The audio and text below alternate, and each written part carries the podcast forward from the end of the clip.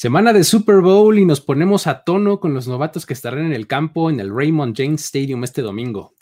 ¿Qué tan importante va a ser Clyde Edwards Heller para el ataque de los Chiefs? ¿O podrá Antoine Winfield Jr. marcar diferencia en la defensiva de los Buccaneers? Además, el Senior Bowl quedó atrás y algunos jugadores resultaron ganadores gracias a sus actuaciones en los entrenamientos. Aquí vamos a explorar algunos nombres como pueden ser Quinn Maynes, Michael Carter, Sam Ellinger, entre otros tratando de descifrar qué tanto se ayudaron y qué tanto subieron su stock en esta semana. Y bueno, para cerrar, vamos a hablar de las vacantes de head coach en la NFL, las cuales ya están cerradas. Y pues bueno, eso podría implicar enfoques distintos para equipos que estarán en staff. Veremos qué impacto tendrá Urban Meyer en los Jaguars, si Robert Sale imprime su sello defensivo en los Jets y otros cambios importantes. A partir de ahora estamos on the clock. Cuando el reloj se pone en marcha.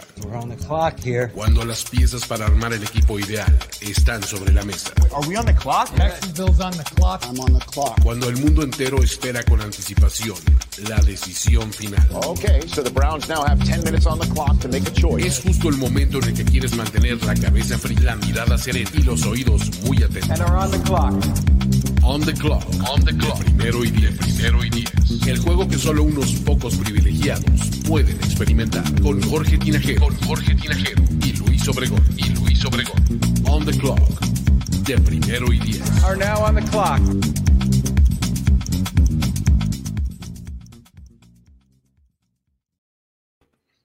Y también con Alejandro Martínez. ¿Cómo está, amigo?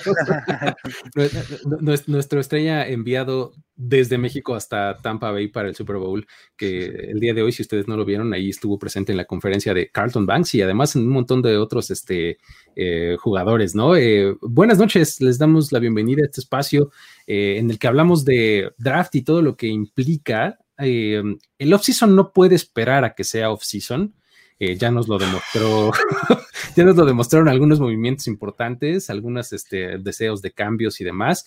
Eh, mi nombre es Luis Obregón y les doy la bienvenida a este espacio. Me, acompaña como siempre Jorge Tinajero y Alejandro Martínez. ¿Cómo están amigos? Todo bien por acá. La verdad es que, eh, aunque no lo crean, rogando porque ya termine esta temporada 2020. pero bueno, estamos contentos, llenos de trabajo y, y, bueno, listos para seguir con On the Clock.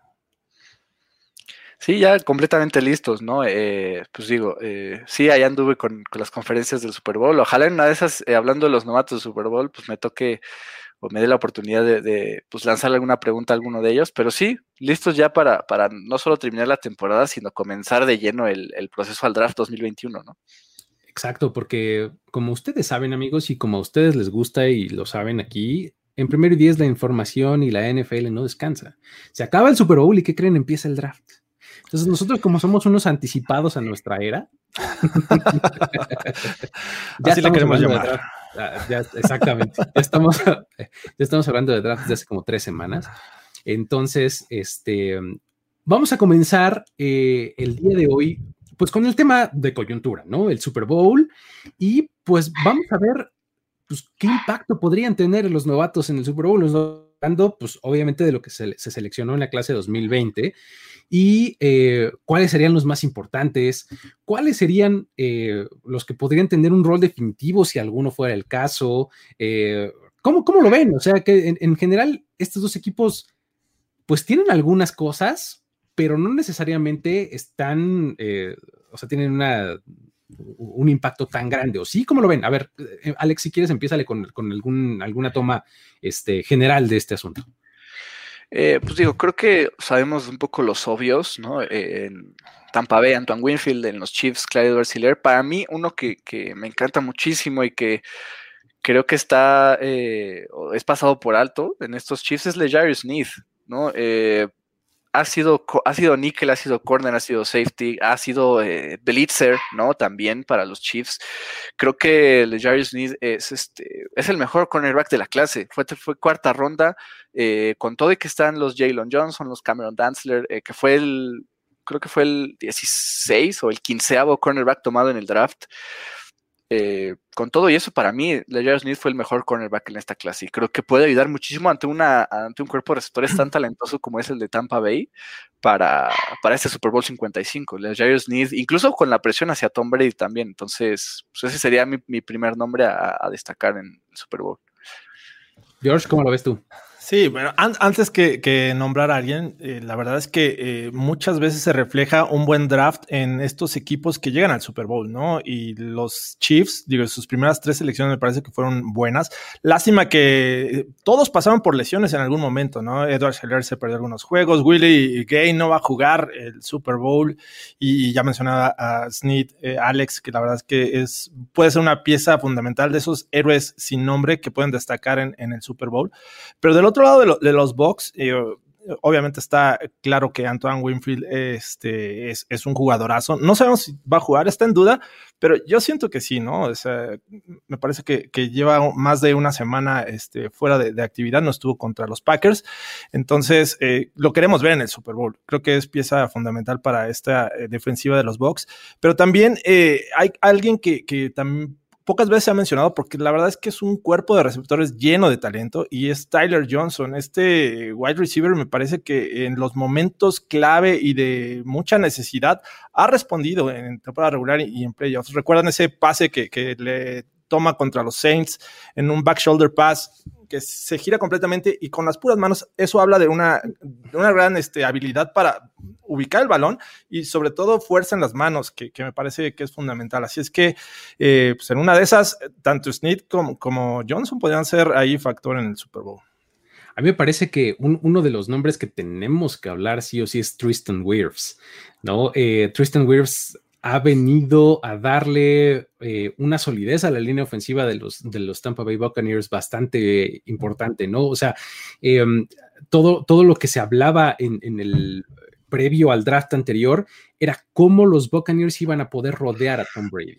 No solamente con playmakers, que él mismo se encargó casi casi de traer a Antonio Brown y a Rob Gronkowski, sino de, de cómo lo iban a cobijar, ¿no? Sabemos muy bien que Tom Brady es un tipo que necesita su espacio, que necesita espacio funcional para lanzar. A pesar de que se puede hacer rápido el balón, necesita ese tiempo y ese espacio, ¿no? Entonces, creo que Tristan Wirfs va a ser una de las claves importantes en este partido, porque además sabemos que, pues, digo, el, libro se ha publicado hace ya muchos años, cuando quieres contener a Brady hay que presionarlo, entonces el asunto es que Tristan Wirfs yo creo que va a tener un papel muy, muy importante en este Super Bowl, con, un pass rush y con una defensiva de los Chiefs que se ha venido viendo bastante bien, ¿no? O sea, en esos movimientos en stunts, en los corner blitzes, etcétera.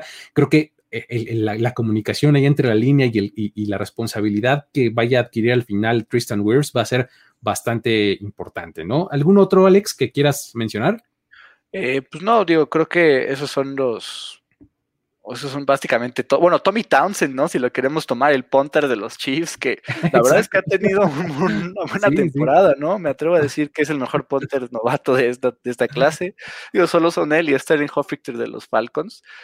Pero pues en una de esas podría pues, encajar ahí o, encajonar un poco a los Bucks en ciertas oportunidades. Podría ser, es el único que se me ocurre. Wirfs para mí es el mejor tackle de la clase 2020 y digo, los Bucks son, el, son un equipo que permitió la tercera menor cantidad de sacks en la temporada. Entonces, y, y es el mejor del grupo, a pesar de que es novato. Entonces, pues, creo que no lo podemos dejar pasar por alto, pero pues sí, no, eh, no, no, creo que haya otro mucho más. Hay, hay equipos que tienen clases mucho más amplias en este, en este año, pero específicamente los Chiefs y los Bucks no tienen tantos novatos eh, pues de impacto en su, pues, en sus rosters, ¿no? Pero pues, suficientes para generar impacto en los Super Bowls, por supuesto que sí. Perfecto. Entonces, em, con eso me gustaría empezar a futurear un poco. El próximo año, Super Bowl 56, con la clase de, de, novatos 2021, ¿ustedes ven algún equipo que con un buen draft pueda resultar contendiente ante lo que está ahorita eh, digo, con lo que vimos la temporada pasada, obviamente con su hermano gemelo, que es la agencia libre y demás, este, ¿creen que hay algún equipo que, con una buena clase de novatos pueda dar el siguiente paso? ¿Quién, ¿A quién dirías, Jorge? Creo que me tengo que ir por, por los Bills. Creo que este equipo eh, sigue siendo joven, pero va a perder piezas eh, de experiencia. Eh, y creo que al menos en la posición de linebacker y, defensiva me parece que hay talento que, con el que podrían seleccionar este año, bueno, sí, 2021, y mejorar aún el equipo. Creo que esa es como que la mayor apuesta que yo le pongo en la americana, porque pues, obviamente tienes a los Chiefs ahí encima, este, va a ser un rival muy, muy, muy pesado. Y ya vimos que llegaron hasta la final de conferencia con, lo que tenían, ¿no? Entonces, yo creo que un poquito más de talento y joven este, podrían hacer cosas importantes y posiblemente los veamos en el próximo Super Bowl. Muy bien. ¿Tú por quién apostarías? Eh, bueno, no, no, no, no, sin le apostarías. ¿A quién dirías? Creo que Washington. O sea, e, e, este equipo de Washington que, digo, con todo y que Alex Smith hizo muy buen trabajo, eh, digo, quedaron 7-9, fueron, eh, jugaron en casa en los playoffs y, tuvieron una de las mejores, si no es que la mejor línea defensiva. Entonces, si logras tal vez tener a tu coreback del futuro con ese pick 19 y, darle los receptores necesarios, porque solo es Terry McLaurin, lo sabemos un poco, eh, tal vez reforzar la línea ofensiva, que pues, creo que fuera de, Brandon Sheriff también necesitan alguien ahí creo que si logras hacer una buena clase de, para los para el Washington, pues digo, claro que suena loco el Super Bowl porque es un equipo que está en la NFC y que estuvo 7 a 9 de entrada, ¿no? Pero pues yo no descartaría a Washington si tienen una muy buena clase del draft y en especial por el potencial nuevo coreback, ¿no? Yo les podría decir que creo que mi favorito son los Packers. Eh, este, equipo que tiene que aprovechar la ventana que tiene ahorita abierta con Aaron Rodgers. ¿No? Está más cerca claramente del final que del principio. Entonces, si, si tú piensas que a, este equipo le pones un buen tackle ofensivo, ¿no? O, un buen refuerzo en la línea ofensiva, un buen playmaker afuera que complemente a Devante Adams y un linebacker, o sea, tres, o por lo menos dos de esas tres o algo por el estilo, creo que estos Packers están listos para contender. ¿No? O sea, son, son pocos los huecos que le puedes encontrar a, este, a este equipo, ¿no? Entonces yo por ahí aventaría a los Packers, no sé cómo lo vean, pero bueno. Los Jordan Love, ok. Ah. ¿Sabes quién? Eh, me, gustaría agregar ahora del lado de la nacional. A ver, a ver. Ya, dije eh, la americana. Los Cowboys. O sea, Venga. Obviamente van, a tener un coreback franquicia porque ahorita no tienen coreback. Exacto, y a esto iba. Necesitan asegurar su coreback franquicia, que me parece que está en sus manos el tenerlo. Pero lo que te va, lo que te va este, a hacer falta va a ser eh, talento y barato. Y creo que eso lo pueden encontrar en el draft. Eh, sabemos que con, con Dak Prescott y reforzando un poco la línea ofensiva que también padeció este, esta temporada y unas que otras eh, adiciones a la defensiva que me parece que también va a haber talento en este draft pues podrían estar compitiendo, ¿no? El año pasado sufrieron precisamente por la lesión de Dak Prescott, pero estando sanos y con un poco de talento joven, me parece que podríamos verlos en el Super Bowl. Del otro lado, Alex, digo, ya aventaste a uno, ahora, ¿a quién pondrías de rival? Indianapolis. Creo que los Colts eh, podrían ser una especie de los 49ers de 2019, ¿no? Los 49ers, la clase del draft de, de San Francisco les potenció muchísimo para llegar al Super Bowl. Digo, obviamente con Nick Bose encabezando esa lista, pero creo que, digo, en esta ocasión también puede ser el quarterback del futuro. Vamos a ver si agarran a alguien en agencia libre veterano o si se deciden por, por un joven, una de esas, eh, Jacob Eason o Jacoby Brissett, no sé, pero creo que los Colts también tienen ligeros huecos, ¿no? Que, que llenar. Vimos cómo con todo y Philip Rivers estuvieron muy cerca de derrotar a los Bills en la ronda de Wild Card. Eh, eh le ganaron a los Packers en temporada regular, que fue una de las tres derrotas que tuvo Green Bay. O sea, creo que Indianapolis es un, es un equipo que con joven, que con novatos, pues, en este caso, podría. Porque aparte también es un equipo joven. Hemos visto que últimamente los equipos jóvenes han, pues, han tenido éxito, entonces pues, me inclinaría por los Colts. ¿Y qué me dicen? Digo, yo ya aventé uno de la Nacional. ¿Qué me dicen de los Browns? ¿No? por favor. no, mira, los Browns dieron un gran, gran salto en 2019, ¿no? Eh, están en una división en donde hay más preguntas que respuestas, ¿no? O sea, cada uno de los cuatro equipos tiene sus propias interrogantes, ¿no? Incluyendo ellos mismos.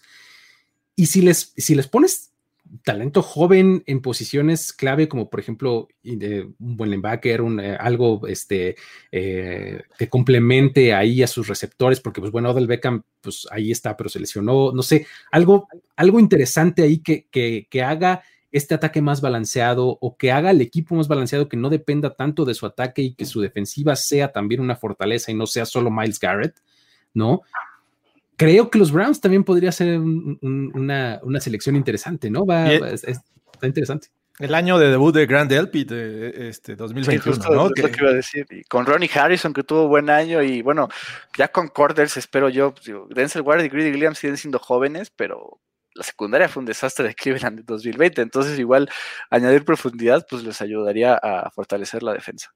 Está me gusta, me gusta. Pues bueno, muy bien. Entonces, eh, con eso eh, cerramos el tema del Super Bowl y eh, nos movemos a lo que ocurrió el fin de semana pasado, en donde descansamos un poco de la NFL, porque, pues bueno, fuera ya de, los videojuegos, ¿no? Este. Oh, ¿No se encontraron con un domingo de ¿y ahora qué hago? Me pude levantar tarde, por ejemplo. Eran las 3 de la tarde y yo decía, ¿qué sigue? El Pro Bowl Celebration, ¿no? El, Pro Bowl, come on, ¿no? Pero bueno, resulta que el sábado hubo algo que sí fue importante, que fue el Senior Bowl. Y pues que hay que platicar algo de, lo que algunos jugadores pudieron ganar de terreno, ¿no? O sea, hubo, hubo varios jugadores que destacaron, eh, sobre todo a lo largo de la semana de entrenamientos. Ya sabemos que, el, partido como tal pues e, e, es, limitada la exposición que puedes tener porque hay mucha rotación. Eh, el juego en sí mismo es, tiene sus características muy especiales, no puede haber movimientos, no siempre hay, o sea, hay como reglas. Balance. exactamente, informaciones balanceadas, no hay blitzes, este, o sea, cosas así, ¿no? O sea, eh, está como muy controlado el juego. Por eso es que tiene tanto peso lo que pasa durante las, eh, durante los entrenamientos en la semana, ¿no? Entonces, con base en eso, aquí vamos a platicar de un par de prospectos de cada quien que se hayan llevado los reflectores.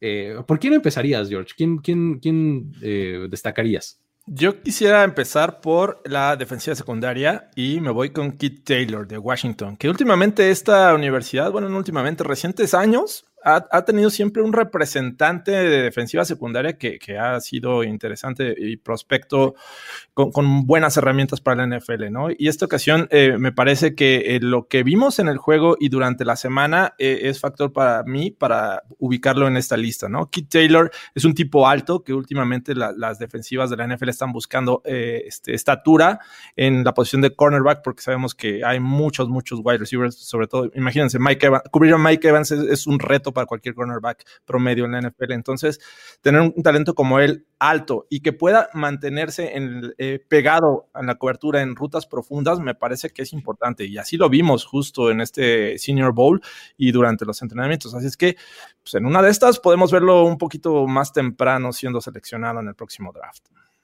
Bien, Alex, ¿tú a quién nos eh, aventarías ahí? Justo, eh, las dos posiciones que yo he visto que más crecen durante el Senior Bowl son la línea ofensiva y los receptores, ¿no? Y en este caso fue un receptor creado.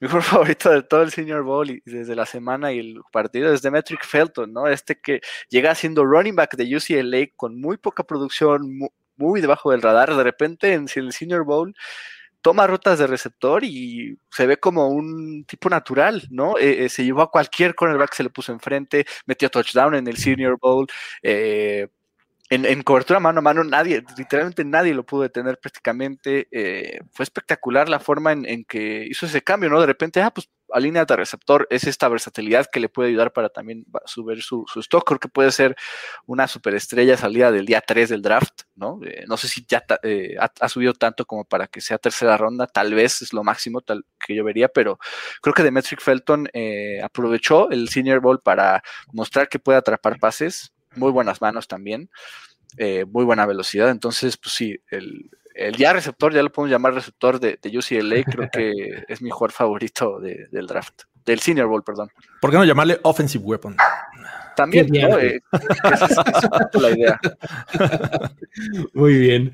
Este, a mí saben quién me encanta, me encanta, me encanta de verdad. Y, esta semana se ganó mi corazón completo. Queen Maineers.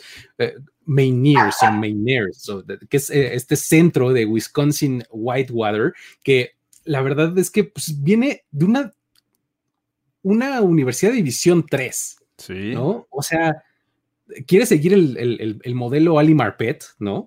2015, ¿no? De, brillar en el Senior Bowl y convertirse en una estrella en la NFL.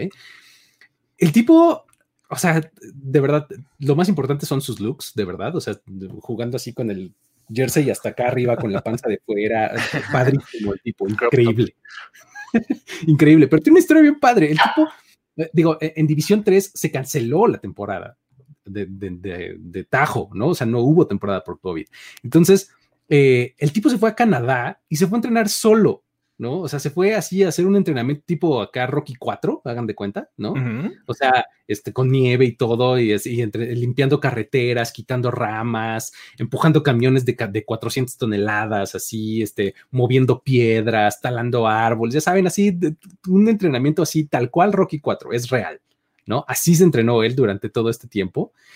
Y luego llega a Mobile y pues lo único que hace es dominar a, los, a los linieros defensivos de programas rankeados, ¿no? O sea, por ejemplo, Aliva Onsorique le pone un planchón en una, en una tremenda, así, un bloqueo que va justamente atrás de la jugada y lo termina así pancake, o sea, él abajo, Gonzarique abajo y él encima, así, tal cual, la definición de un pancake, ¿no? Así.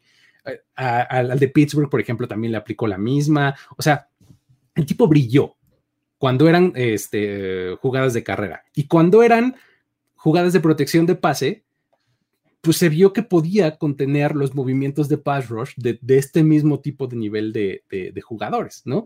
Entonces, la verdad es que un tipo que venía de, División 3, que no jugó en 2020, pues se veía como un long shot, ¿no? Absolutamente, ¿no? Y después de su semana eh, de entrenamientos en el Senior Bowl, yo creo que se metió de lleno al radar de los scouts. Ah, si necesitas un liniero ofensivo interior, porque además estaba clavado como centro, ¿no? Siempre jugó como centro. Pero además lo pusieron como guard en los entrenamientos, entonces mostró diversidad. Entonces, si necesitas ahí un backup que sea tu swing interior offensive lineman, creo que el tipo es el ideal, ¿no? O sea, me, encantó lo que hizo él durante toda la semana. Aparte, digo, de Queen Mainers, lo que me encantó fue que se rompe la mano y le, ah, claro le rogó a Brian Flores, por favor, déjame jugar, y estuvo ahí jugando con una protección, y, o sea, es que justo por eso digo que la línea ofensiva destaca tanto, ¿no? Porque aparte estuvo contra elementos defensivos de élite, ¿no? Y ya se mostró contra jugadores de calidad, ¿no? Tal vez no con los de eh, su división, pero sí, brutal lo de Queen Mainers, que de verdad dejó el alma y hasta la muñeca, ¿no? Literalmente en esta semana de Silver Bowl y ya está en boca de todos. Sí, es, eh, ah, es, que de verdad, o sea, en cuanto vi la foto dije, no, bueno, este tipo se acaba de ganar mi corazón, ¿quién es? Y ya empecé a, este, estudiarlo y, vi, fue, fue, cuando me enteré de todo este entrenamiento que tuvo durante el año y demás, pero qué, qué, cosa, el tipo está padrísimo. Pero bueno, este, ah, una segunda ronda, este, Alex, ¿quién, quién aventarías? Eh, pues ya decía que eran receptor y línea ofensiva, entonces ya dije de Metric Felton, creo que el, tackle ofensivo es Deante Smith de East Carolina, ¿no? Eh, lo vimos cubrir en, general, sobre todo durante la semana, la posición de left tackle y estuvo contra pass rushers de élite, ¿no? Estuvo contra Patrick Jones, en especial de Pittsburgh, cubriéndolo mucho y lo dominó la mayor parte del tiempo, ¿no? Me recuerda a Titus Howard, ¿no? Que en 2019 eh, de Alabama State, como que sale de la nada y termina siendo primera ronda con los Texans. Creo que Diante Smith, no sé si primera ronda, pero podría ser de día 2. Entonces, me gustó mucho su, la forma en que dominó eh, durante la semana, eh, el buen movimiento de pies, este, este estilo de, para cubrir el, el, pues, lado ciego del quarterback, creo que pues, funcionó muy bien. Entonces, sí, Diante Smith es mi segundo pick. Muy bien, Jorge. Mira, yo también me iba a ir con otro liniero ofensivo, pero voy a buscar variedad. Porque la verdad me gustó mucho y sobre todo lo que hizo en los entrenamientos Dylan Radons de, de, North Dakota State. Me parece que va a subir su stock y, este, siempre es necesario un tackle ofensivo en la NFL, así es que podría subir su stock. Pero también eh, a Mary Rogers, me parece eh, este wide receiver de Clemson, que empezó ahí medio, medio flojo, pero fue este, mejorando a lo largo del partido y incluso se llevó su anotación ahí quedándose eh, con el balón justo cuando venía el golpe, lo aguantó bastante bien y me parece que puede ser un prospecto interesante a considerar me, gusta mucho, sobre todo en una generación que también podría ser llena de, talento de wide receivers en este 2021. ¿Qué pasa de Kellen Mond, eh, por cierto? Sí, eh, y también el que le manda a, de Tennessee, no recuerdo, ahorita te digo quién fue. Ah, le mandó un slant, pero se lo puso en el pecho a Trey Smith. Este, la verdad es que también empezó flojo el juego y fue eh, mejorando este, en su segunda oportunidad, porque creo que tuvo un lapso ahí de descanso. Y en el segunda, la segunda oportunidad que, reingresó al terreno de juego, lo hizo mejor que el Edmond. Y le valió para ser el MVP, ¿no? Así es. Efectivamente, terminó siendo el MVP. Y, siguiendo con los receptores, por ejemplo, a mí me gustaría destacar eh, a Dwayne Eskridge de, Western Michigan, ¿no? O sea, digo, Western Michigan tampoco es un programa súper prominente, pero bueno, Corey Davis ya nos dio ahí muestra de que pueden ahí voltear para allá los scouts. Y pues bueno, durante los entrenamientos lo hizo súper bien en los, en, los, en los drills uno a uno. Y eh, es el clásico jugador que te da el big play threat, que muchos equipos están buscando, ¿no? O sea, tú ves sus highlights, ves su video, ves todo y el tipo promedia muchísimas yardas por acarreo porque tiene la capacidad de atrapar y correr mucho después de, la atrapada, ¿no? Es muy habilidoso en espacios eh, cortos, ¿no? Y, ahora contra corners de buen nivel comprobó que puede hacer lo mismo, ¿no? O sea, incluso contra press coverage, ¿no? Que es, es algo que, normalmente no se enfrentan mucho en, ciertos, en ciertos niveles y en ciertos programas. Acá, pues ponen drills específicos para eso, ¿no? O sea, vas a hacer press coverage y luego vas a cubrir si eres el corner, o vas a salir de press coverage y vas a encontrar el espacio, ¿no? Y, y encontró esos espacios y lo hizo bastante bien en esos drills, ¿no? Entonces, eh, la verdad es que creo que aseguró su lugar en el segundo día, o sea, entre segunda y tercera ronda, me parece que, que puede estar ahí. Incluso hay quienes dicen que se metió al final de la primera ronda. La verdad, yo no lo estimo tanto. O sea, eh, creo que el hecho de que tenga 24 años, o sea, en, marzo va a cumplir 24 años.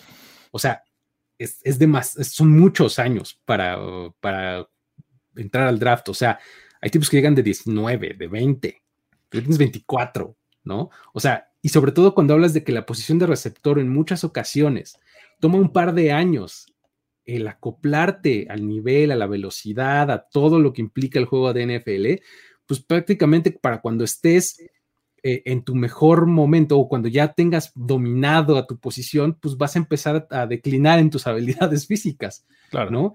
Entonces, eh, y otra cosa además es que todavía en 2019 el tipo jugaba de corner a veces. Entonces, es un tipo que está joven en su posición, pero viejo de edad. Entonces, eh, creo que es, un tipo que de ventana corta, o sea, de lo que le vas, a tener que aprovechar pronto, rápido, pero sí te va a dar algo, algo interesante en los primeros años, ¿no? Entonces, cuando encuentras el nivel de talento y producción y eh, recursos que le vas a invertir, yo creo que final de la segunda ronda es algo que podrías invertirle sin ningún problema. ¿no? Sí, posiblemente algún equipo que esté eh, no tan necesitado de, wide receiver, porque también ellos tienen que leer dependiendo si la cobertura es interna, externa, este, tienes que eh, variar tu ruta. Entonces creo que una ofensiva en la que no necesite tanto de eso podría darle una oportunidad y podría brillar desde el principio. Si no, creo que va a tardar y ya va, va a tener casi 30 años y justo lo, que he visto también, eh, eh, vi un análisis muy bueno de Daniel Jeremiah sobre Dwayne Eskridge, que es una estrella en Special Teams, ¿no? Eh, también. lo hace también de todo ahí y creo que, digo, obviamente él no entró de una escuela tan pequeña como Eskridge, pero Doug Baldwin empieza su carrera como como una estrella en Special Teams, ya se después se convierte en el favorito de Russell Wilson, pero digo, por ahí podría ir un poco el ángulo y, me gusta pues todo lo que puede ofrecer Dwayne Eskridge, que ya está en defensiva. Sí, vas a, tener un, regresador de patadas seguro, o sea, porque eso es algo que hacía todo el tiempo eh, eh, en Western Michigan, ¿no? O sea, era regresador de kickoffs eh, y lo hacía bien. o sea, creo que pues te puede ofrecer eso de entrada y además, pues ser tu receptor 4, por ejemplo, o de vez en cuando entrar en el slot para hacer el 3, ¿no?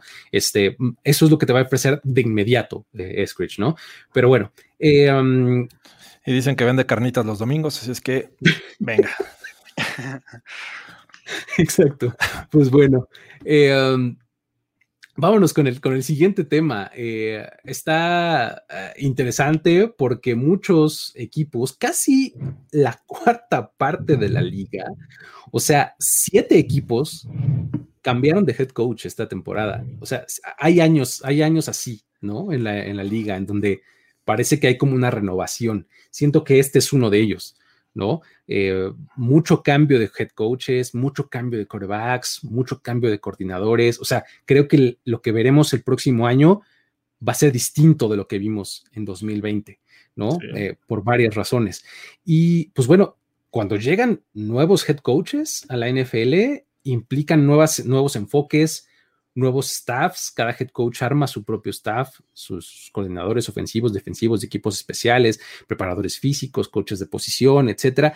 Y aunque muchas veces no llega tan abajo eh, en la cadena eh, las decisiones de personal, sí en los head coaches a veces por lo menos los general managers les consultan qué tipo de jugadores quisieran, qué, qué, estilos, qué personalidades, qué características físicas, etcétera, ¿no? Entonces, eso podría implicar eh, pues ciertos reenfoques, ¿no? En, eh, la estrategia de draft que van a, que van a, seguir eh, los equipos, ¿no? Y pues bueno, hay alguno, si quieren vamos, vamos repasando pues uno por uno los cambios, ¿no? ¿Qué implicaciones podría tener en el draft? no sé si alguno vean muy clavado para ir por, por algo en específico. Empecemos por uno de los que más llama la atención, que es Urban Meyer es el nuevo head coach de los Jaguars. Y pues bueno, probablemente la pregunta tenga que ser, eh, ¿sigue siendo Trevor Lawrence la opción obvia o debería de haber un cambio de, de enfoque? ¿Cómo lo ven? Ah, bueno, yo no creo que deberían de cambiar si es que esa ha sido su estrategia inicial, ¿no? Eh, aunque Urban Meyer venga este, con antecedentes de, eh, Ohio State y que por ahí tuvo que cambiar el rol de head coach hacia un rol más este, amplio en cuestión de deportes de la universidad, me parece que tienen que seguir con, con con Trevor Lawrence, no, no hay más. Ah, digo, no, no creo que, que Deshaun eh, Watson vaya a ser cambiado específicamente al rival divisional, así es que yo creo que se tiene que mantener y de ahí van a, eh, va a tener que formar, yo creo, o proteger al menos a este nuevo coreback con línea ofensiva, ¿no? Creo que sería lo más inteligente de hacer en este, en este nuevo Jacksonville Jaguars. ¿Cómo lo ves, Alex? Pues mostrar, ¿no? ¿Por qué Urban Meyer sale del retiro y, los Jaguars prácticamente hasta se reportaba que le estaban rogando, ¿no? Para que fuera su head coach. Pues bueno, probar por qué, ¿no? ¿Por qué tiene este currículum que es un ganó tres campeonatos en, college football, pues probar, ¿no? Ese, ese talento. Eh, creo que Trevor Lawrence es la opción obvia y no debería moverle, pero en general, ¿cómo puede implementar, ¿no? Los Jaguars son el equipo que más jóvenes utilizó durante la temporada 2020. Si bien fueron el, peor equipo de la temporada, me parece una de las mejores clases de 2020, la de los Jaguars en general. Entonces creo que complementar eh, ese, ese espíritu joven y ese talento que, está en proyección, pues le puede venir bien a Urban Meyer. ¿Hacia qué enfoque le puede dar? Me parece que, pues, es Trevor Lawrence, el resto de la ofensiva ya lo tiene un poco armado, protegerlo también es evidentemente una prioridad y pues también darle profundidad a la defensiva que no tiene, que no tiene más bien. Sí, creo que el, asunto es, no debería de haber duda con Trevor Lawrence, ¿no? Me parece que es el, prospecto, el mejor prospecto de quarterback de, la clase, ¿no? Y eh, en cuanto a Urban Meyer, el, tipo lo único que ha hecho es eh, probar su efectividad, ¿no? En donde se ha parado ha sido efectivo. O sea, Bowling Green, eh, luego Utah, luego eh, Ohio State, no, Florida y luego Ohio State. Exactamente. Eso, eh, en los, en los cuatro programas colegiales en los que ha estado, le ha dado por completo la vuelta al programa, ¿no? Los ha convertido en súper ganadores, ha, sacado talento hacia la NFL. O sea, aquel equipo de Florida era un trabuco, o sea, Tibo, Aaron Hernández, Percy Harvin, los hermanos Pouncy, o sea, ese equipo de Florida era tremendamente bueno, ¿no? Y luego el de Ohio State que dirigió estaba Ezekiel Elliott, eh, eh, este, eh, Mike, Mike, Mike, uh, el de los Saints. Michael Thomas. Michael Thomas. este, Michael Thomas, todos ellos, pues, este, toda la defensiva tremendamente buena. O sea, el tipo ha, probado sus resultados a nivel colegial. Creo que ahora lo que tiene que hacer es comprobar que puede hacer algo similar con un equipo de NFL, ¿no? O sea, mucho había leído de, cómo, pueden ser disciplinas muy, muy distintas, ¿no? O sea, el, ser exitoso en colegial que ser eh, exitoso en la NFL y cuando logras hacer ambas, eso habla maravillas de ti. Y que han sido pocos los casos, ¿no? Que, triunfan en el college y triunfan en, la NFL, ¿no? Digo, vimos el caso más reciente con Nick Saban, en el que pues, no pudo hacer nada con, los Dolphins, ¿no? Entonces, pero en el college es una eminencia, Alabama, ¿cómo lo tiene? Entonces, año tras año es contendiente. Este, digo, Jimmy Johnson en su momento, eh, que también eh, triunfó en, Miami y después con los Cowboys. Eh, Barry Switzer no quisiera mencionarlo porque, heredó, un gran equipo, pero realmente son pocos los casos. Entonces, sí, claro. Pete Carroll es otro, es otro clarísimo, exactamente. Pete Carroll, es que lo hizo muy bien en USC, muy, muy bien, y luego fue a ser campeones a los Seahawks. Sí, también este Jim Harbaugh iba, iba bien, pero le falló el Super Bowl. Entonces. Y luego regresó nomás a regar la Michigan, pero. A regar el tepache, como dicen por ahí. Pero sí, vamos a ver qué tal le va, porque la verdad es que las expectativas son altas con, con Urban Meyer. Sí, es, es interesante, ¿no? Eh, eh, es, es, el primer caso. Luego tenemos eh, el de Robert Sally eh, probablemente uno de los candidatos más, este, más deseados, ¿no? De este offseason. Eh, desde el año pasado ya, está, ya sonaba muy fuerte cuando la defensiva de los 49ers era tremendamente buena. Y ahora, pues ya se le hace un año después eh, ser head coach y se va a los Jets. hay un montón de preguntas en los Jets, ¿no? O sea, las cosas no se arreglan en un draft o sea, en un, en un off-season, pero ¿por dónde va a empezar Robert Sale? O sea, ¿le va a imprimir su sello defensivo a los Jets y va a ir por defensiva y se va a quedar con Sam Darnold o, va a ir por coreback? ¿Cómo, ven? es que creo que la idea es, eh, parece que Sam Darnold sí será intercambiado, ¿no? Que hasta ya están recibiendo eh, llamadas por él, pero más allá de que tomen probablemente al quarterback del futuro con el pick 2, después será pues, reforzar la defensiva, porque estos Jets tienen, eh, tienen talento, ¿no? Y ahora tienen ya al entrenador. Robert Sales es una, una brillantemente defensiva, ¿no? Creo que en ofensiva no es tan, tan mal como, como parecería, ¿no? El cuerpo de receptores me parece decente, creo que pueden eh, solidificarlo en la agencia libre. La línea ofensiva, pues bueno, tienen un Mikai Vector que, pues qué mejor que para proteger a tu nuevo coreback, que tuvo un muy buen año. Eh, el, corredor también deberían contratar un veterano, cosa que también habrá, habrá y de sobra en agencia libre. Entonces creo que Robert Sale puede pues, generar o implementar esto hacer crecer, perdón, eh, la defensiva de los Jets, ¿no? Porque creo que puede potenciar muchísimo a un Quinn Williams, pero también darle compañía, ¿no? En esa línea defensiva. Y la, y la secundaria, que también tiene talento, Marcus May, Bradley McDougall, eh, Bryce Hall, que tuvo ese buen cierre de temporada eh, de novato. Entonces, creo que la idea en el draft será más con jóvenes, potenciar el, lo que ya tienen. O yo, yo pensaría eso, y, los problemas en ofensiva, cubrirlos en la agencia libre. Sí, que muchas veces. perdón. un corredor veterano, ahí está Frank Gore. que, regrese, Le'Veon Bell. Pero no, no, sin, duda creo que eh, Robert Sales de los eh, coordinadores que tenían Mm, o, que tenían mucha demanda, me parece, que las expectativas son altas con él, ¿no? Porque ha hecho un gran trabajo como coordinador defensivo en los Niners eh, y creo que debería de mantenerse en esa, en esa sintonía. Me parece que debe de, seguir mejorando una defensiva que creo que es donde menos huecos tiene este equipo. Eh, ya los mencionaba Alex, y obviamente la ofensiva es un desastre, me parece que pocas eh, piezas se pueden rescatar y e irlas protegiendo con, unas, con buenas actuaciones defensivas, me parece. O sea, darle tiempo a que tu nuevo coreback, porque creo que ya no va a estar Sam Darnold, eh, este, pueda tener la oportunidad, mm, que no importe la, presión, que el juego se mantenga este, en la línea gracias a la defensiva y que poco a poco vaya agarrando experiencia esta ofensiva, ¿no? Creo que eh, eso es el, enfoque que yo le daría, trayendo una mente defensiva como Robert Sale. Así es. Luego, tenemos uno, de los, uno de los casos más como raros, que es Nick Siriani en, eh, en Filadelfia. No, no sé, dio una, una primera impresión extraña con esa, con esa conferencia de prensa en donde parecía que no le salían las palabras, se parecía como a mí hace un año, ¿no? contentaba decir algo. Este, la verdad es que se vio muy extraño, pero bueno, al final es un tipo con, experiencia, con, bastante experiencia en, la liga, ¿no? O sea, la verdad es que tiene desde 2009 eh, eh, estando en la NFL en, posiciones ofensivas, este, además, ¿no? Eh, lo, su último trabajo fue el coordinador ofensivo de los Colts de, 2018 a 2020. Y pues bueno, ahora va a tener la tarea de... Pues, como de encontrarle forma a esta, a esta ofensiva y a este, a este equipo de Filadelfia que de repente se le salieron las ruedas. O sea, de tú, decías, bueno, esto va a agarrar forma, va, va, por buen camino y de repente se destartaló por completo y ya no tenían ni forma de equipo, ¿no? Entonces, eh, ¿qué podría hacer Nick Sirianni? ¿Cómo, ¿Cómo lo ves, este, Jorge?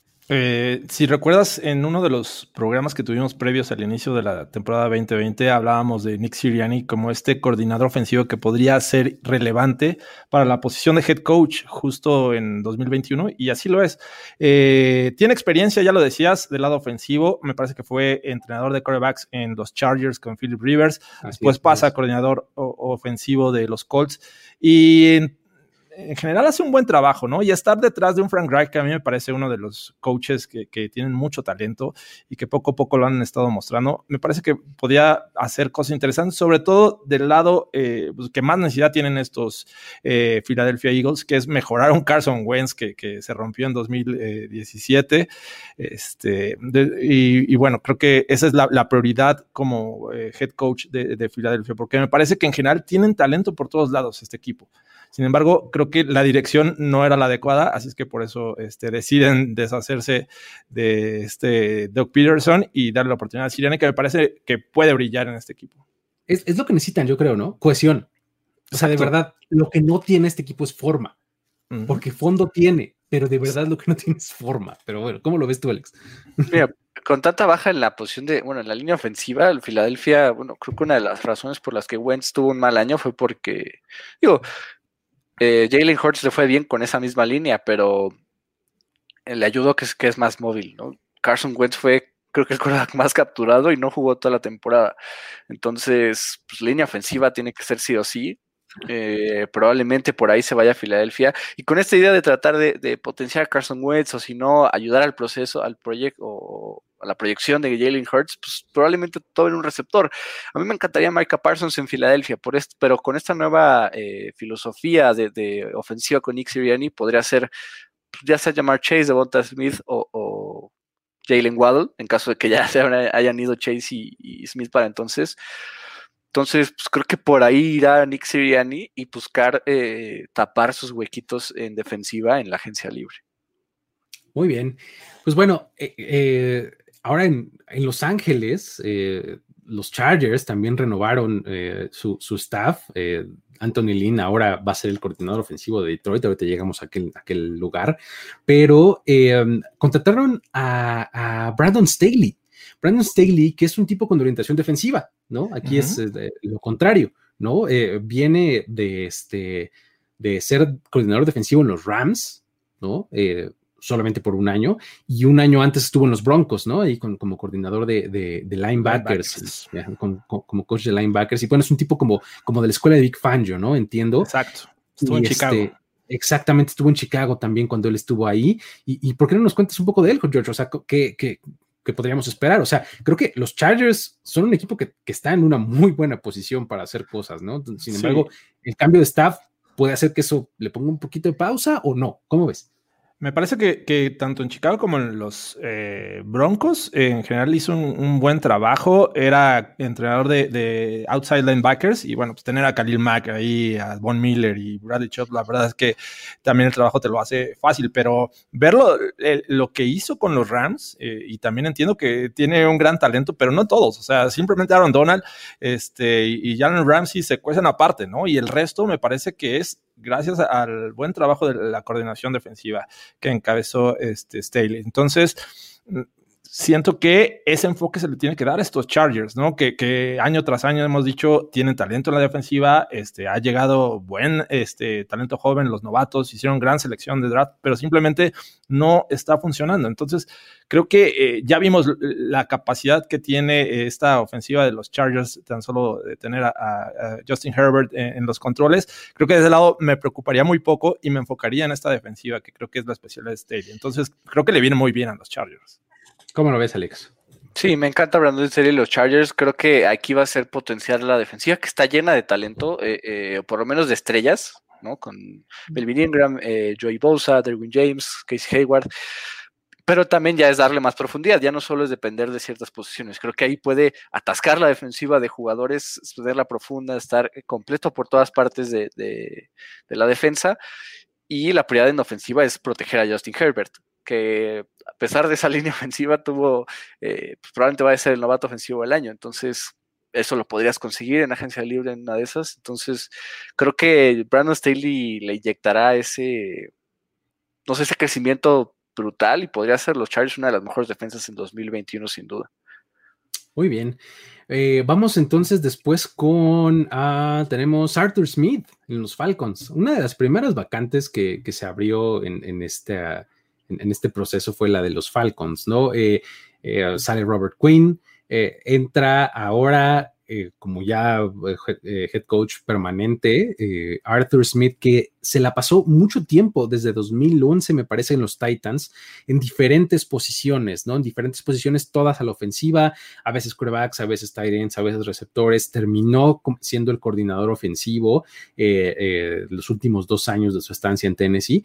Y pues bueno, creo que eh, le pueden, le puedes acreditar el gran brillo de un Ryan Tannehill, ¿no? En, estos, en estos dos últimos años, eh, el, gran aprovechamiento de Derrick Henry, ¿no? Eh, el, hacer que toda tu ofensiva corriera a través de ellos dos, con, con, receptores no necesariamente muy brillantes, ¿no? Tienes a AJ Brown por ahí, que fue novato hace bueno, el año pasado, pero no necesariamente tienes talento de élite en esa posición e hizo ver muy bien, muy eficiente a la ofensiva de los Titans, ¿no? Ahora llega los Falcons, que ya han salido incluso reportes últimamente de que ni Matt Ryan ni Julio Jones van a ningún lado, ¿no? Entonces, con esos dos talentos y pues algo más que pueda tomar en el draft, eh, pues va a ser, eh, va a intentar rescatar este, este ataque que en el offseason eh, previo a 2020 pensábamos que podía ser tremendamente bueno porque constaba de 11 jugadores de primera ronda si se acuerdan aquel dato de trivia, ¿no? Entonces vamos a ver si mantiene eso o si les logra sacar provecho a los que se quedan, ¿no? ¿Cómo lo ves, este Alex? Eh, creo que la, mayor duda con Arthur Smith es qué va a hacer con ese pick 4, porque si bien no se va a ir Matt Ryan probablemente, y hasta se habló que el mismo sistema ofensivo con el que Ryan fue MVP en 2016 fue un estilo similar que usó con los Titans, ¿no? Y cómo potenció a Ryan Tannehill. Aún así, creo que Matt Ryan va un poco de salida, entonces, probablemente sea tomar a su quarterback del futuro, ver cómo, ver si de repente, cómo potenciarlo, aguantarlo un año, una especie de Mahomes, ya es el caso, pues, el caso típico de aguantarlo un año para que brille como Mahomes pues bajo a alguien como Matt Ryan, que pues digo, puede ayudarle bastante. Entonces creo que va por ahí, ¿no? Ver cómo Arthur Smith maneja ese pick 4, ver cuál es la idea a futuro, si, Matt Ryan eh, nada más es esta temporada, o, si de plano ya hay que traerle a su, pues a su reemplazo eh, potencial. Entonces, y, ver cuál es el estilo de coreback que quiere, ¿no? Porque está Trey Lance, que es móvil, Matt Ryan no se mueve para nada, está Zach Wills, bueno, en general los, ya como que son un poco más móviles, pero está Justin Fields. Mac Jones. Mac, Jones, no sé si para el pick 4, pero creo que entre Zach Wilson, Justin Fields y Trey Lance estaría la situación. Me, interesa ver cómo, cómo se quiere manejar ahí eh, Arthur Smith. En, estilos de pasador, Matt Ryan y Tannehill podrían ser un poco similares, pero pues digo, Tannehill es eh, un corredor comparado con Matt Ryan, ¿no? Pero, pero pues es un poco ver qué, qué, tipo de corebacks, qué tipo de ofensiva va a llevar a futuro con, estos Falcons. Me interesa en ese sentido Arthur Smith, que la verdad es uno de, uno de los, entre las contrataciones que más me gustaron para, para este proceso de, nuevos entrenadores. Está, está, interesante, vamos a ver qué, enfoque tiene, porque también vamos a ver cómo se complementa del lado defensivo, ¿no? O sea, eh, la defensiva de los, eh, de los Falcons tiene, tiene ciertas habilidades en sus jugadores muy específicas para, para el estilo clásico cover 3, que es la escuela Dan Quinn Seahawks, pues, de, mediados de la década, ¿no?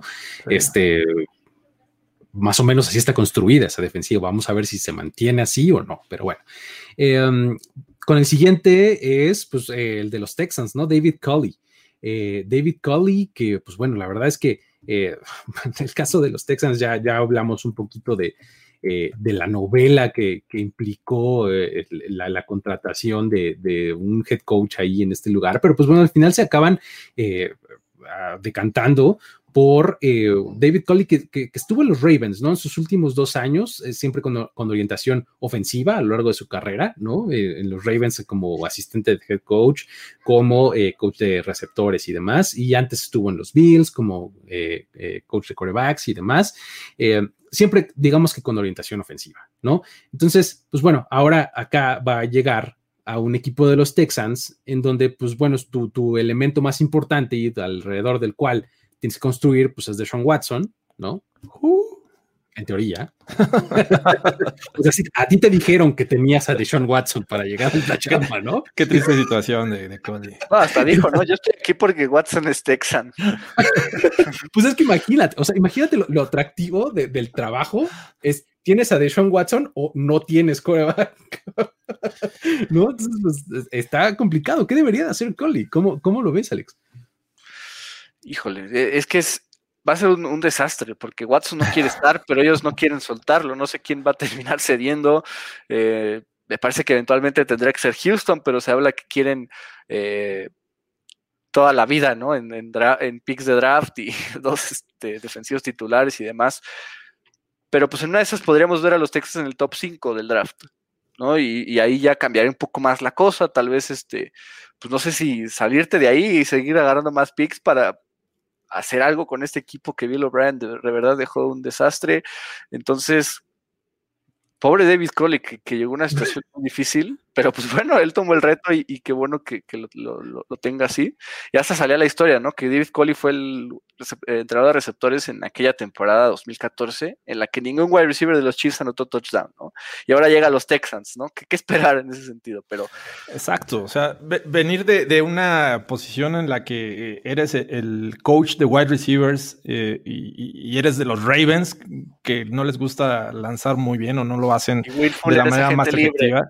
Y, y prácticamente los, los Texans están en una situación en la que tienen ahí eh, el tiro al blanco y donde quiera que caiga va a ser un, gran acierto porque les falta talento por todos lados, ¿no? Y creo que ese talento lo podrían recuperar si es que se atreven a, este, intercambiar a Deshaun Watson, que me parece que es la opción obvia. Pero la verdad es que sí me decepciona este equipo porque, digo, David Cole es el menos eh, culpable de la situación, pero estando ahí Eric Bienemy, me parece que... Eh, es, un gran, gran error. Así es que, pues desafortunadamente le tocó, eh, como dicen por ahí, bailar con la más fea, así es que, pues ni hablar. Los veríamos con otros ojos, ¿no? Seguro, a estos Texans si tuvieran a Bienemy. Ah, o sea, porque de entrada hasta convencen a Watson. Exactamente, la actitud de Watson sería completamente diferente, ¿no? Entonces dirías, ah, no, pero ya ahí van, ¿no? ¿no? pero ahorita ni uno ni otro, pero bueno. Vamos a cerrar con el último que es Dan Campbell, eh, que llega a Detroit también con una conferencia de prensa extrañísima, ¿no? Este, por razones diferentes de, la de Siriani, pero también muy extraña, ¿no? En donde da un, este, unas declaraciones de eh, nos vas a tener que golpear y te vamos a romper las rodillas y este... ¿Qué Sacó el barril de cerveza y lo aventó a un periodista. Sí, sí, ¿no? Y después nos vas a tener que dar otros dos golpes y te vamos a patear en, en la boca y te vamos a tirar los dientes. Ok, no, bueno. Entonces, muy extraño, pero bueno, este, al final, Dan Campbell es, ese tipo de personalidad, ¿no? Es un tipo que fue jugador en la NFL, que jugó para Detroit, era, era un tight end, ¿no? Y, este, y después hizo la transición a, coach justo de tight ends, este, asistente ofensivo. En algún momento fue coach interino de los Dolphins, etcétera. Y ahora se queda con, con la posición de head coach de unos Lions que estrenan coreback. estrenan al flamante Jared Goff, ¿no? Este, ¿cómo lo ven? O sea, deberían de construir alrededor de Jared Goff, deberían buscar algo diferente. ¿Cómo, cómo lo ves, George? Eh, sin duda, yo no, y creo que ya lo hemos dicho en otras, en otros shows de aquí de Primero y Diez, es eh, no nos da mucha confianza Jared Goff. Eh, me parece que eh, irte de, o salirte de, Matt Stafford para irte a Jared Goff no es la mejor opción. Tampoco los Lions, el haber ido con Dan Campbell, un, tipo que tiene experiencia este, como coach, pero nunca como, coordinador ofensivo. Entonces, bueno, coordinador ni ofensivo ni defensivo. Entonces, su fuerte es la ofensiva. En teoría, la única experiencia que tuvo ahí al frente fue con los Dolphins, como bien platicabas, pero pues todo mal. La verdad es que también es un equipo que poco a poco ha hecho, este, digo, sobre todo el año pasado me gustó algunas piezas que, seleccionaron en el draft, eh, Swift, por ejemplo, este, pero también van a perder otras eh, como, como Goladay, ¿no? Entonces, eh, como diríamos por ahí, son los Lions, o sea, ¿por qué Dan Campbell? ¿Por qué Jared Goff? No, nunca los vas a entender, pero... Para reconstrucción, además. Y en, un tema en el que en teoría están en, completa reconstrucción, ¿no? Y que tienen un pick ah, este, en el top 10, eh, que también podrían ir por el quarterback del futuro. Eh, no sé, eh, es difícil descifrar estos Lions en este momento yo creo que definitivamente tiene que ir por defensiva, ¿no? Porque, digo, si es este tipo que te dice mata al rival, pues bueno, no hay nadie que mate al rival en la defensiva. O sea, justo veíamos ese meme, ¿no? En, el desastre del Capitolio, ¿no? La, la, la defensa de, del Capitolio ante, las, ante los ataques y ponían la foto de la defensiva de los Lions. es que básicamente no hay nada. ¿no? Eh, eh, hasta Jeff Okuda se vio muy mal. ¿no? Era el, para mí el mejor top, prospecto de cornerback en los últimos 20 años y se vio muy mal. Nada brilla ahí. Entonces, creo que tiene que tener defensiva, porque aparte de la ofensiva no le veo, digo, más allá de Jared Goff, creo que no le veo tantos huecos. Entonces, pues creo que la idea es esa, es reconstruir, tener la defensiva, tal vez algo tipo los Panthers, que fue puro draft defensivo en 2020, algo así en 2021, pero me, cuesta mucho trabajo verle algo a estos Lions que, pues, aparte contratan por seis años a Dan Campbell y tienen a Jared Goff atado por cuatro y 100 millones de dólares. Entonces, pues. Suerte con eso. Tan gris, tan gris como su Color Rush, el uniforme Color Rush. Oye, pero es que sabes que mencionaste una cosa que, a mí me llama mucho la atención. O sea, Jeff Okuda, el tipo fue a un basurero en llamas. O sea, eh, de verdad era un gran, gran prospecto del draft del año pasado y se habló cero de él porque pues el tipo es un corner, ¿qué puede hacer? ¿No? O sea, ¿qué va a hacer? ¿No? Entonces, la verdad es que creo que sí está eh, eh, en, el, en, el, peor entorno Jeff, Jeff Okuda habría que, yo creo que se tienen que, este, que, enfocar en el pass rush. O sea, digo, probablemente no en el pick 7 que tienen ahí este, muy arriba para, para que en este año puedan tomar a un, a, un, a un pass rush, pero sí en la segunda ronda y probablemente también en la tercera. o sea, reforzar esa línea defensiva y reforzar ese cuadro defensivo, porque efectivamente, o sea, sus receptores van a ser agentes libres, pero por lo menos van a retener a uno. ¿No? O sea, ya sea Marvin Jones o Kenny Goladay, alguno le van a aventar el franchise tag o le van a dar una buena lana para que se quede, ¿no? Alguno de los dos.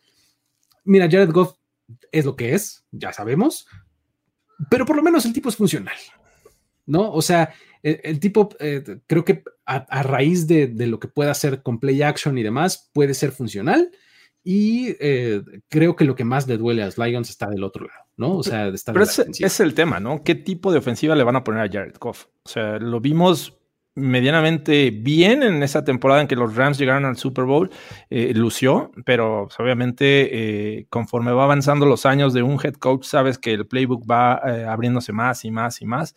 Y lo que vimos fue que Sean McVay se tuvo que regresar un poquito para volverle a sacar provecho a Jared Goff. Entonces, no sé si eso lo podamos ver en los Lions y es lo que genera muchas dudas.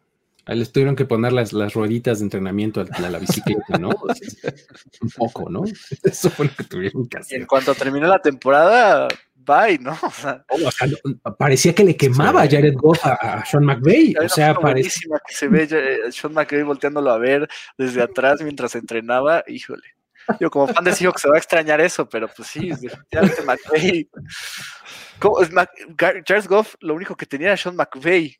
esperamos que crezca con o que recupere el nivel con Dan Campbell, no sé, sí, no. con Anthony Lynn.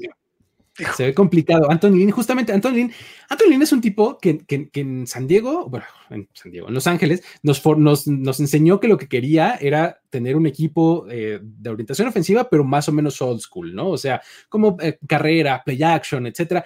Y ahí es donde pueden poco brillar Jared Goff, ¿no? Sí, se le puede llamar así. Se puede brillar, llamar así. Entonces, eh, creo que Jared Goff lo único que tenía bien, dices, es Sean McVay y una casa bien padre en Los Ángeles que vimos en Hard Knocks con, un golf course, un golf range, ¿no? Ahí en su patio trasero, ¿se acuerdan? Este, eh, pero bueno, creo que eh, va, a ser interesante lo, que veamos en estos, eh, en estos nuevos staffs de cocheo y en lo que viene. En, en las siguientes semanas, porque efectivamente ya este domingo se nos acaba la temporada, digamos que dentro del campo pero es. cuando empieza la temporada fuera del campo, ¿no? Es cuando empieza la especulación de agencia libre, el, todos los prospectos del draft ya empiezan a, como enfocarse mucho más qué hace bien, qué hace mal cada uno, qué necesita, qué no necesita cada equipo, etcétera. Y ahí es donde pues vamos a poder tener eh, programas mucho más específicos, ¿no? ahorita han sido como eh, más o menos generales, ¿no? Mencionamos dos, tres nombres por ahí, pero ya eh, pasando el Super Bowl, vamos a ponernos mucho más específicos, vamos a hacer algunos shows en donde les demos mucho juego a ustedes, en donde incluso pongamos una llamada un poco eh, al principio del día para que nos puedan mandar preguntas y nosotros las podamos responder en el show, etcétera, ¿no? Entonces, um, más o menos hasta ahí está este, el show de esta semana. les agradezco a todos los que han estado por acá. No olviden eh, eh, seguirnos en redes sociales, aportar un poquito en, Patreon. Va a venir ahí un poquito de cambios, un poquito de novedades en Patreon. Va a estar, va a estar interesante. Oye, Luis, si les ponemos un comercial. Venga, vamos, vamos a escucharlo. Vamos a ponerlo. Vamos.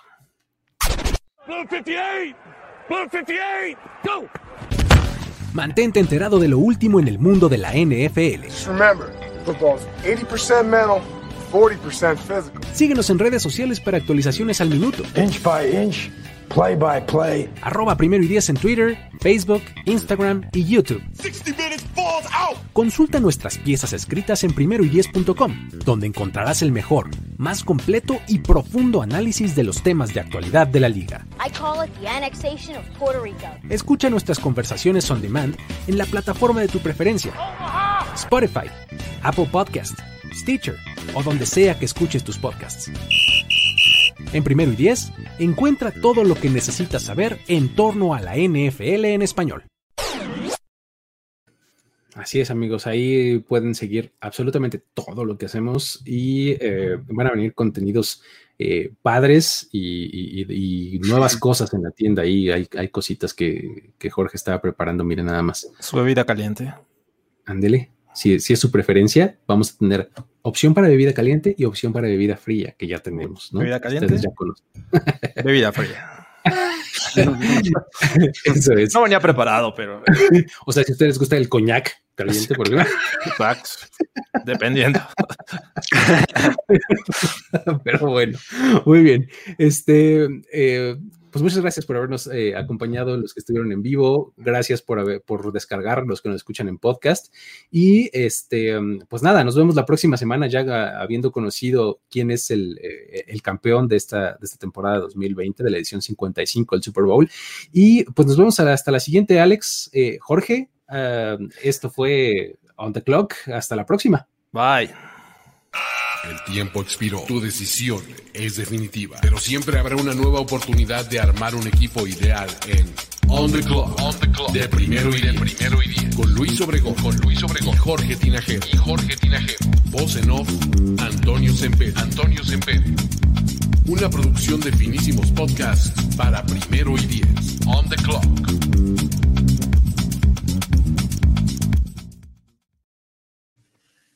It is Ryan here, and I have a question for you. What do you do when you win? Like, are you a fist pumper? A woohooer, a hand clapper, a high fiver. I kind of like the high five, but if you want to hone in on those winning moves, check out Chumba Casino. At ChumbaCasino.com, choose from hundreds of social casino style games for your chance to redeem serious cash prizes. There are new game releases weekly, plus free daily bonuses. So don't wait. Start having the most fun ever at ChumbaCasino.com. No purchase necessary. VGW. Void were prohibited by law. See terms and conditions. 18 plus.